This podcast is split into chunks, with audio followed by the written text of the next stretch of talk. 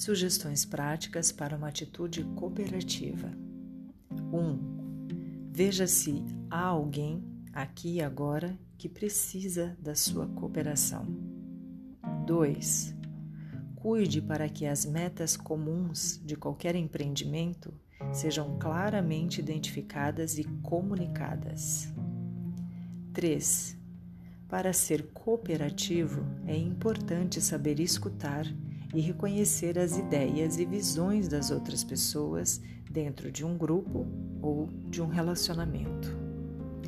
4. Coopere com a qualidade de vida planetária. Apoie a reciclagem de recursos naturais.